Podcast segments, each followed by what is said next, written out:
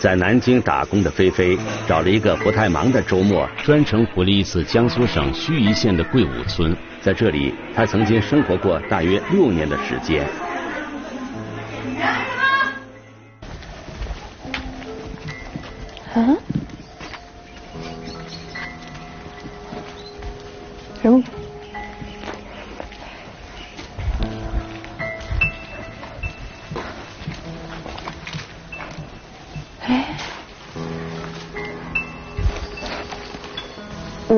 说是六岁的时候来的。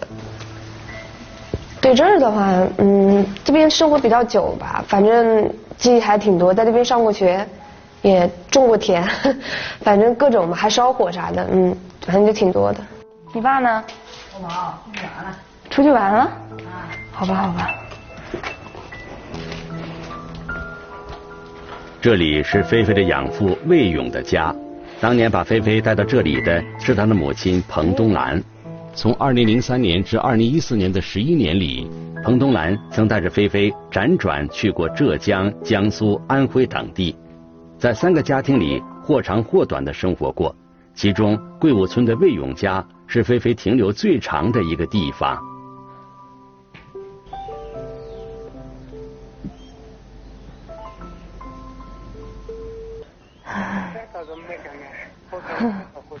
好吧，好吧，那远吗？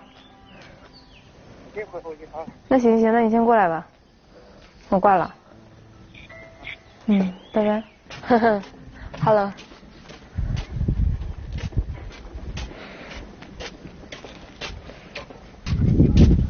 嗯。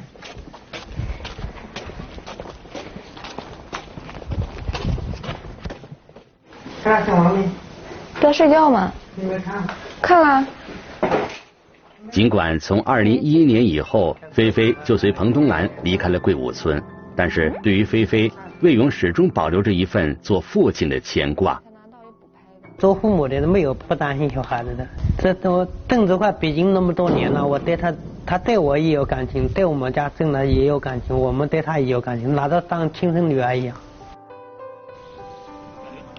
也正是出于一个父亲想为孩子做点什么的朴素情感。在菲菲离开桂武村九年后的二零二零年，魏勇向入户走访的桂武派出所民警华一龙试探性的提出了一个请求，想给这孩子弄个户口，这是我一个最大心愿，因为孩子大了嘛，北后去都要什么都离不了身份证，所以这是我一个心愿。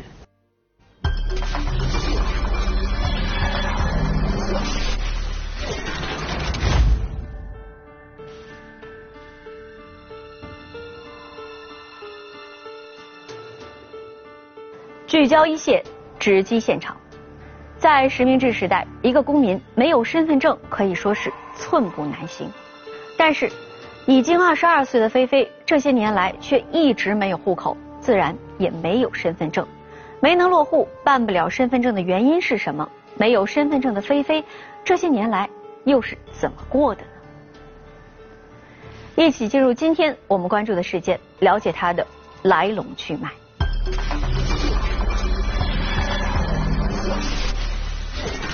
一次走访，发现一个女孩的身世之疑。这个小孩是她母亲带过来的。一段往事，吐露一个丈夫的苦涩经历。也没因为什么动，他就走了。我是谁？我究竟来自哪里？她不是我妈妈。一线正在播出。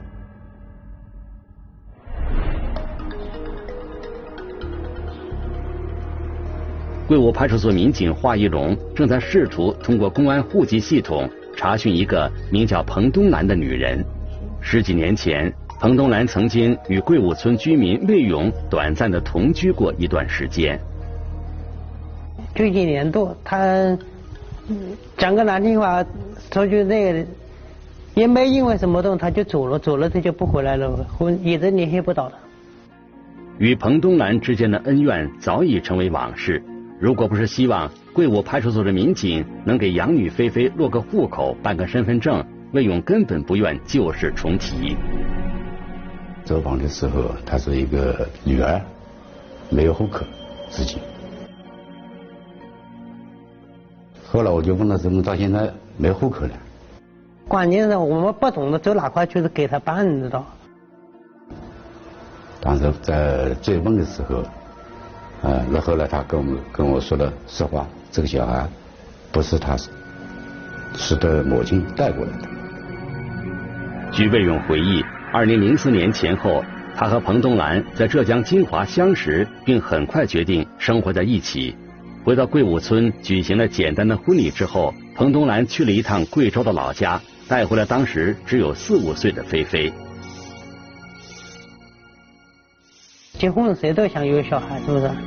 他就那后来这不就是那个，他就讲他不管生嘛，说我有个女儿，呃，那我他说能能不能带过来？我说你要不能生，你有个女儿，你带过来就带过来了，反正有个小孩都行，是不是啊？农村时候传宗接代嘛，就是老规矩一样。他弄一就有个小孩就行了。他带过来那小孩嘴也甜，他嗯他嗯他妈是说这是你爸，他也就教。与魏勇相识以前的过往，彭东兰不愿再提。因此，菲菲究竟在哪里出生，生父是谁？彭东兰将年幼的女儿从贵州带到江苏，是否得到了家人的允许？这一切对魏勇来说始终是个谜。跟他结婚之后没有去他老家吗？没有。为啥不去呢？我去干嘛呢？他那么远，我我没去过。而在当时，魏勇怎么也想不到，彭东兰会在某一天不告而别，却把女儿菲菲留在了这里。嗯嗯，他走了，我反正我我那种，我就想着孩子带出来，你早时是会会回来，就是这样想。彭东兰去了哪里？魏勇无从得知。他为什么对亲生女儿不闻不问？魏勇更是想不明白。看着菲菲一天一天长大，马上面临升学，魏勇开始感到发愁。就是到了准备读初中的时候要户口，我们就没有也不知道他出生年月啊怎么的，他妈走了不回来，我们也不会整，所以就就这样等于给他辍学。二零一一年前后，消失很久的彭东兰忽然回到桂武村。带走了辍学在家的菲菲。安徽一个镇上。你在那待了多久？嗯，两三年吧，后面就出来了。在安徽的日子里，菲菲一直和养父魏勇保持着联系。二零一四年，得知魏勇前往南京打工的消息后，菲菲也离开安徽来到南京。去南京的时候是就到我嗯第二个养父这，就是这边的。然后因为他在南京打工嘛，然后当时就在。就去了那儿。他那时候也不大嘛，我们就带出去。我们在外边打工嘛，就带出去。哎，后来他就在外边自己能那个找个临时工呀，什么东西。正好有亲戚招服务员，然后他们也说我没有户口，说没有就黑户吧，什么都没有。然后人家也接受了，然后就在那边就带我去面试，然后做的服务员。而直到开始在南京打工，菲菲才意识到。没有身份证的她，在这个城市里几乎寸步难行。因为我没有身份证、户口吧，啥也没有，就租了一个三百块房子，就是嗯，南京一个特别偏的地方。后面我才知道是坟墓，后面就是坟墓，住那就什么都没有，就一张床。没有这个身份证的，什么事都做不了。他在外边打零工都是。用别人的银行卡啊，就发工资啊、发钱啦、转账啦，都用别人的，他自己没有。现在全部实名制嘛。身份证对一个成年人的重要性不言而喻，而随着菲菲年龄越来越大，办理一个身份证成了迫在眉睫的事情。就是，哎，以前都不太喜欢别人说我没有户口或者没有身份证嘛，这种东西感觉说黑户，心里就挺难受的。嗯嗯，会比较困扰吧。挺困扰的，反正。那时候经常外部们不是有做那个那种那个地啊什么做了小广告办那个的，我说给他办那个，他说这个可能不行。怎样才能合理合法的为菲菲解决办理身份证的问题呢？思来想去，魏勇决定还是向公安民警请求帮助。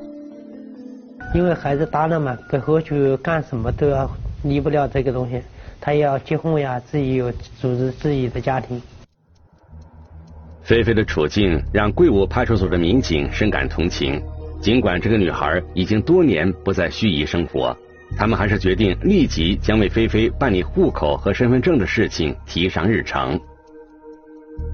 那按照户口管理规定，一个是小孩的出申报户要出生医学证明，没有出生医学证明呢，要进行走访调查，核实小孩的准确的身份，才能申报户口。找到菲菲和她的母亲彭东兰，核实他们来到盱眙之前的基本情况，是警方调查的第一步。就只有跟我养父生活在一起。哦，然后我妈就是动不动在这儿，就是说回来看我一下，看个一两天就走了。嗯，他到哪里去了？说去打工了。他什么时候到什么地方去打工？这个不知道，也没人说。了解小姑娘的时候，她也只能给我们提供了一个。她是这个四五岁的时候被她母亲带过来的，她母亲叫彭东兰。而找到彭东兰，却让贵武派出所的民警大费周章。据魏勇讲，自从彭东兰离开贵武村之后，两个人就再也没有联系过。他只知道彭东兰是贵州六盘水人，具体在哪个区县，他完全没有概念。他说与彭东兰出走以后，就一直没有联系。也没得联系方式，也不知道到哪里去了。你跟那个丈母娘家也没有联系吗？那没有呀，他都走了还联系他干嘛？是不是啊？那因为我我只想着我只要给孩子带好就行，我是这样心理。而更让民警诧异的是，作为女儿的菲菲也已经和彭东兰失联多年。不大联系了。就打电话给他，他不接。你打电话给他，他不接是吧？嗯，出来之后一两年就是不怎么接我电话了。后来就利用这个公安数据大平台啊进行筛选，叫彭东兰的这个人。后来查找到这个彭东兰是这个贵州省六盘水市叫中山区的。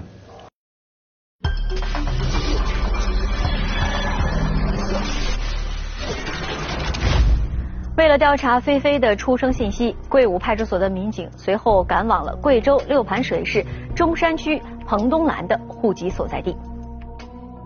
在那里，民警见到了彭东兰的婆婆以及彭东兰的两个孩子。对于菲菲的存在，他们表示知情。据他们回忆，二零一六年离家多年的彭东兰突然带着一个女孩出现，那个女孩就是菲菲。菲菲和这家人究竟是什么关系？彭东兰带着她突然出现的目的又是什么呢？我们来听听相关知情人的说法，解开疑问，还原真相。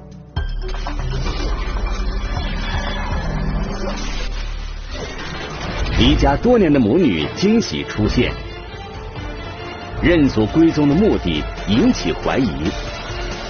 你要做个 DNA 鉴定吗？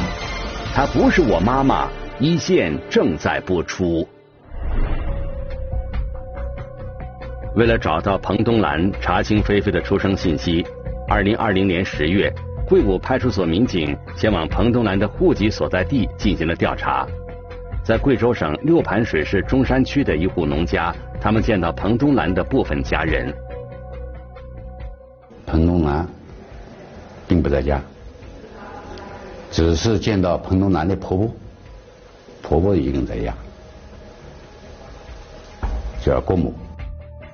据彭东兰的婆婆讲，最近的二十年里，彭东兰几乎没有在这里生活过。至于她去了哪里，跟什么人在一起，他们也并不关心。跟婆媳关系好，这个这个夫妻之间关系也不好，后来就出来了。婆家好像也带她一个，也就无所谓，啊，走就走了吧，啊。丈夫也去世了，嗯小孩也大了。彭东兰的婆婆记得，彭东兰上一次出现在家里是二零一六年，那次她突然回来，带着一个十七八岁的女孩。在当时，彭东兰向家里人介绍说，那个女孩是她和丈夫张某所生的三女儿。彭东兰在她一共是生了四个小孩，最小的一个是。当时生下来的时候，呃，还没满月，她就把送给一个人领养了，是个四川的，在那边打工的。是她婆婆婆送人的重男轻女嘛，山区里边人思想比较守旧，啊重男轻女。已经送给人领养的孩子，为什么在十几年后和彭东兰一起出现？这个问题，彭东兰的婆婆没有答案。在当时，全家人都沉浸在失而复得的惊喜之中，来不及思考太多。超级激动，嗯，哥哥抱着我快乐我就哭，但我当时挺清醒，但是我也哭了，也不知道为啥，就是嗯嗯，可能氛围到那儿了，气氛烘托到那儿了，然后你就哭了。二零二零年十月，在盱眙，菲菲告诉民警，彭东兰那次带回去的女孩正是自己。那边我一喊爸，什么都喊了。那时候还在世是吧？那时候还在世，去的时候都都 他虽然傻了，还抱我哭了呢，哭的还挺那个的。嗯，说你就是那个他的女儿，对，他就哭了，虽然傻了，但人家都懂，没哭了。那是菲菲第一次跟随彭东南回到贵州，虽然是第一次，但在菲菲的感觉中，眼中的一切却似曾相识，仿佛她多年以前就生活在这里。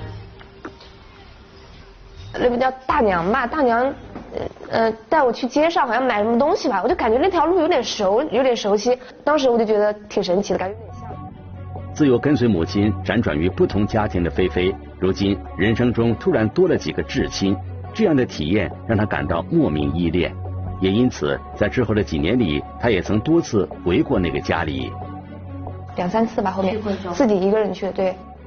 与贵州方面联系的事情，菲菲并没有告诉母亲彭东兰，因为从二零一六年的那次贵州之行之后，他和彭东兰就发生了矛盾。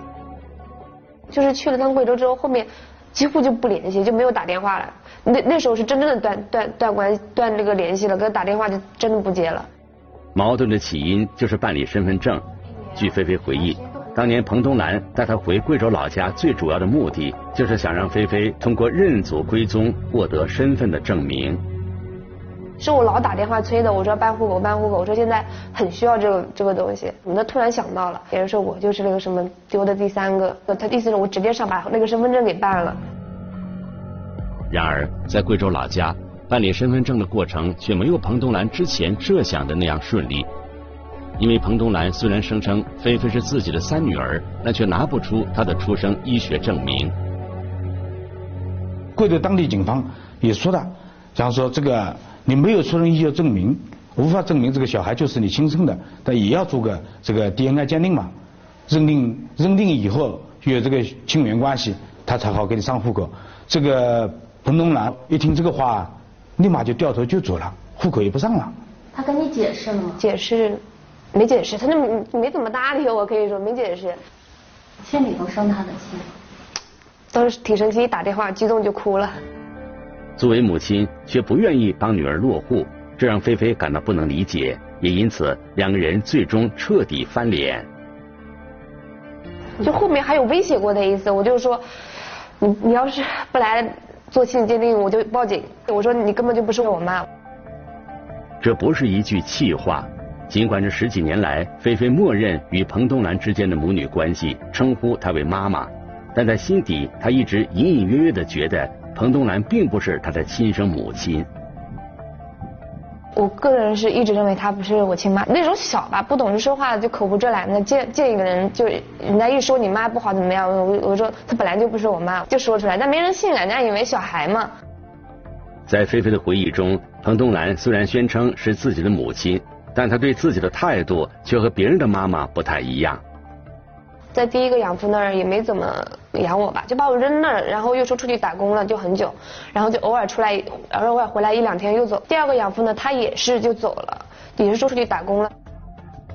把年幼的孩子随意丢在陌生人的家里，自己不负责任的离开，这显然不像一个正常母亲的所作所为。而更让菲菲感到难以理解的是，作为母亲，彭东兰居然不记得女儿的生日。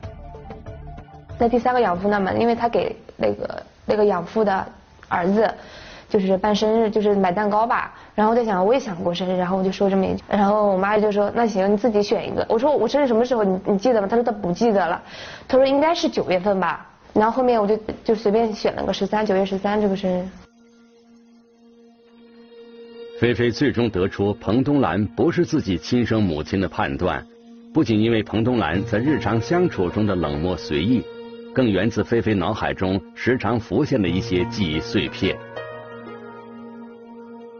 不知道是说带我吃东西还是带我去玩，然后我就跟着他走了，然后去了一个小屋子里，应该不是宾馆，是不是宾馆我不太记得，反正小屋子特别黑。也有点像小卖部，又好像不是。第二天就把我带走了，是当天带走，应该第二天带走的吧。菲菲是在什么时候、什么地点遇见了她后来称之为妈妈的彭东兰？多年以后，他早已没有记忆，但他依稀记得彭东兰把自己带上火车的过程。你好像有哭，好像。那那天就是跟他上上火车的时候，我好像在站台上看到一个亲戚，不知道不知道是谁，我好像有喊他的名，不是名字喊称呼吧。然后他让我不要说话，让我闭嘴。然后后面后面他就突然说以后我就是你妈，让我喊他妈这样子。在菲菲的记忆碎片中，还有几段似乎和她的亲生父母有关。对我爸没什么记忆，对我妈是有点记忆，大概就是在屋就是在屋子里吧，我真的怕黑。然后那天灯好像关了，我好像哭了。然后他们好像在隔壁吧，但是那个门是锁起来了，好像好像就在隔壁。他们我然后我妈好像听到我哭了，然后就过来了，但特别黑，她就抱着我了。这些记忆太过碎片，又太过模糊，甚至菲菲也无法确定这一切到底是真实发生过，还是她做过的一场梦。直到二零一七年，当菲菲无论怎么央求，彭东兰都不肯和自己去做亲子鉴定的时候。那些埋藏许久的尘封记忆再次被唤醒。当时我还跟打电话问他了，我说我我就说了我记得那个他拐我那个经历嘛，我说嗯说这段经历，我说你根本就不是我妈，他他说了一句你还记得？他犹豫了一会儿来，就你还记得？后面他又又沉默了一会儿，说我我他说我的确不是你亲妈，他自己口头说的。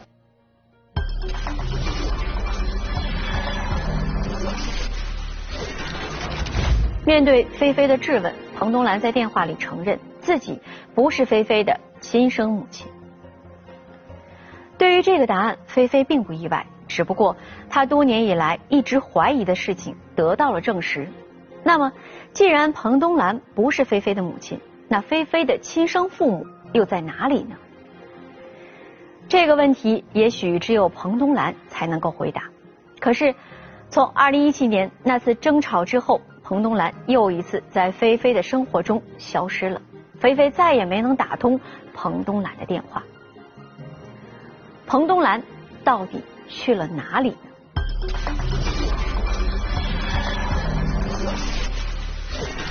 离奇解释掩盖呼之欲出的真相，科学鉴定锁定望眼欲穿的双亲。她不是我妈妈。一线正在播出。二零二零年十月底的时候，在南京打工的菲菲接到贵武派出所民警发来的一条图片短信，希望菲菲确认一下图片中的女子是不是她之前称作母亲的彭东兰。因为她名字换了嘛，换了以后我们也确认不了。当时我又发给小女孩看，小女孩又发过来一个确认。就是她，就是彭东兰。贵武派出所民警找到彭东兰的时候，他已经改名为彭兰芝，在南京市的郊区与一个姓于的男子生活在一起。她从贵州她婆婆家出来以后啊，她就到她娘家，娘家那个地方以后，派出所办又办了一个身份证，叫彭兰芝的。啊，把她名字和出生年月都变了，她用的是她妹妹的这个出生年月。面对突然到来的民警，彭东兰表现得非常慌张。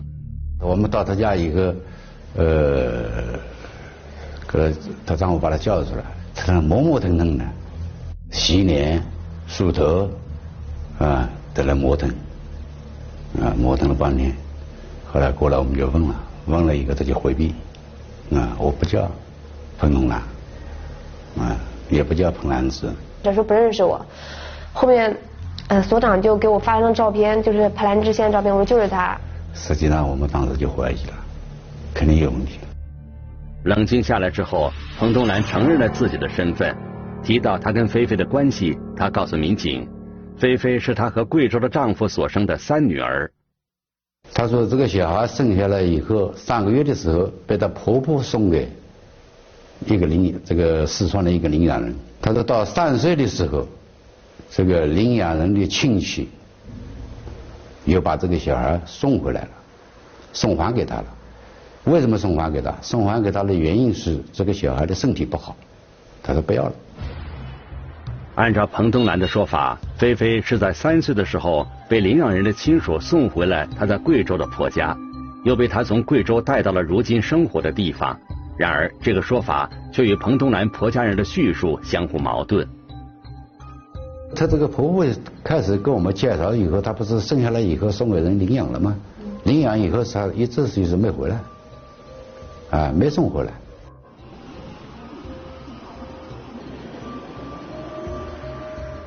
菲菲到底是不是彭东兰的亲生女儿？最科学的办法是对两个人进行亲子关系鉴定。然而，当民警提出采集血样的要求，彭东兰一度表现得十分抗拒。他说：“为什么要采血样？啊，采血样，我们是为了工作的需要。”我说：“你家里人都采了。”你还有一个大女儿也采了。彭东兰最终决定配合民警进行采血，而对之前抗拒采血的态度，他也给出了自己的解释。他说：“这个小孩现在是不是我生的，我也确定不了。为什么确定不了？这个送走的时候，他说这个小孩的左手大拇指有个胎记，送回来的时候呢，左手拇指上面胎记没有了。”按照这个遗传学上面来讲的话，这个胎记应该是就会长大，不会变没有的。彭东兰讲的故事太过离奇，在民警看来，更像是他出于对亲子鉴定结果的担忧而进行的一个铺垫。当时我们心里就咯噔一下，认为这小孩身份来历肯定不明。彭东兰和菲菲的血样随后被送往淮安市公安局 DNA 鉴定中心进行比对。鉴定的结果告诉我们，实际上不具有生物学上的亲缘关系。那我们这个亲缘关系既然没有的话，那个小女孩肯定不是他呃所亲生的。虽然对这样的结果，彭东兰早就给出了一个看似合理的解释，但警方有理由怀疑彭东兰可能涉及多年前的一宗儿童被拐案件。不是亲生怎么办？那我们就就再请这个视觉在我们这个公安那个失踪人员库跟全国这个打拐库里边，在这个比对一下。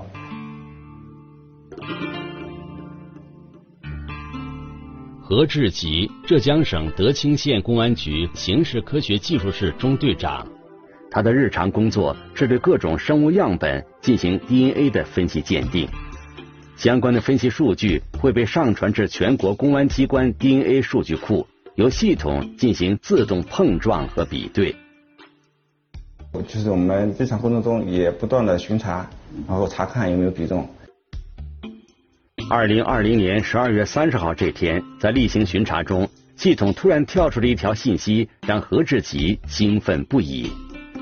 这条信息显示，他五年前上传到全国 DNA 数据库中的两组 DNA 数据。与淮安市公安局上传的一组 DNA 数据比对成功，这意味着有一对夫妇找到了他们的孩子。当时就会欣喜，然后我们当时马上就跟对方的实验室，就是江苏淮安那边取得联系，然后确认这个数据的准确性。当天晚些时候，在德清县打工的一对贵州籍夫妇接到德清警方的通知。他们丢失整整十八年的女儿满满找到了。到十二月三十号，正好我的女儿正好丢了十八年那一天，正好是在派出所，他跟我问，我在里面还上班，他给我打电话，说是你的女儿有消息了。做梦我都没想到找到我的女儿了，我是想着把我女儿找回来，做我带她见一眼，我。都算我死掉了，我感觉到，我都心满意足了。二零零二年十二月三十日傍晚，贵州六盘水市水城县尹昭龙四岁的女儿满满在自家门外被人拐走。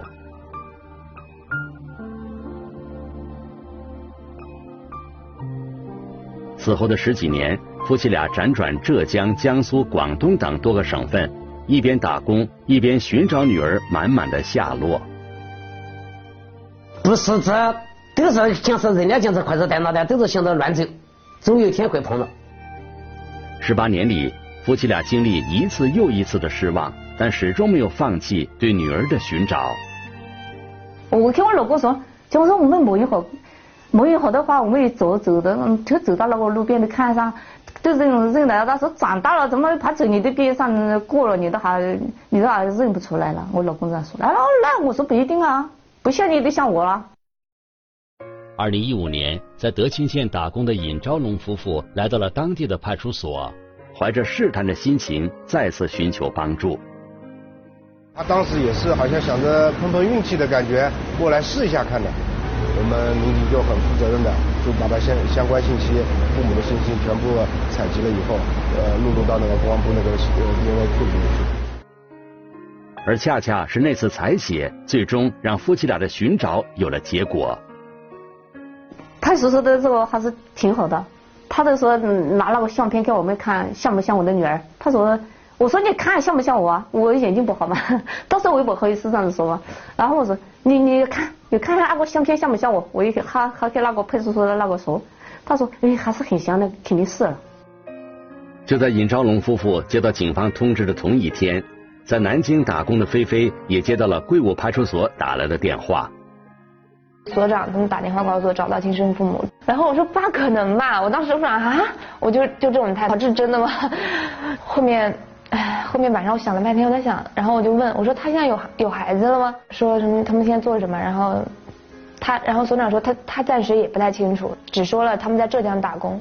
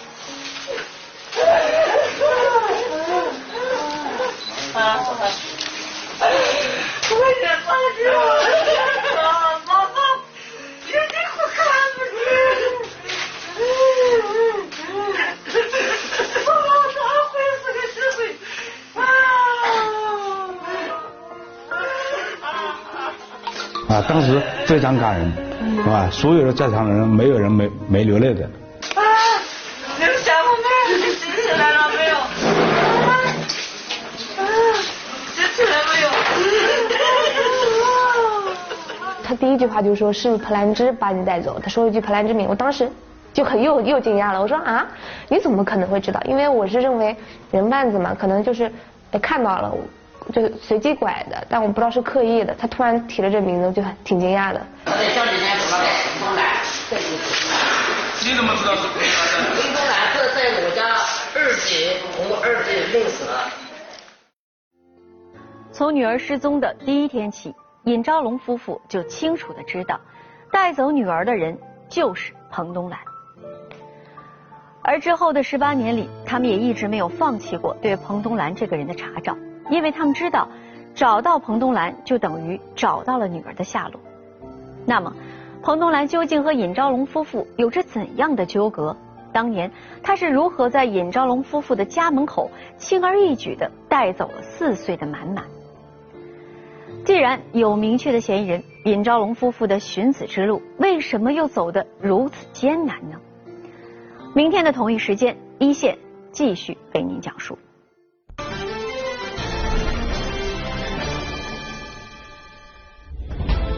如果您想了解更多的法治资讯，可以在微博、央视频中搜索“一线”，关注我们的官方账号。这里是一线，我是陆晨，下期节目再见。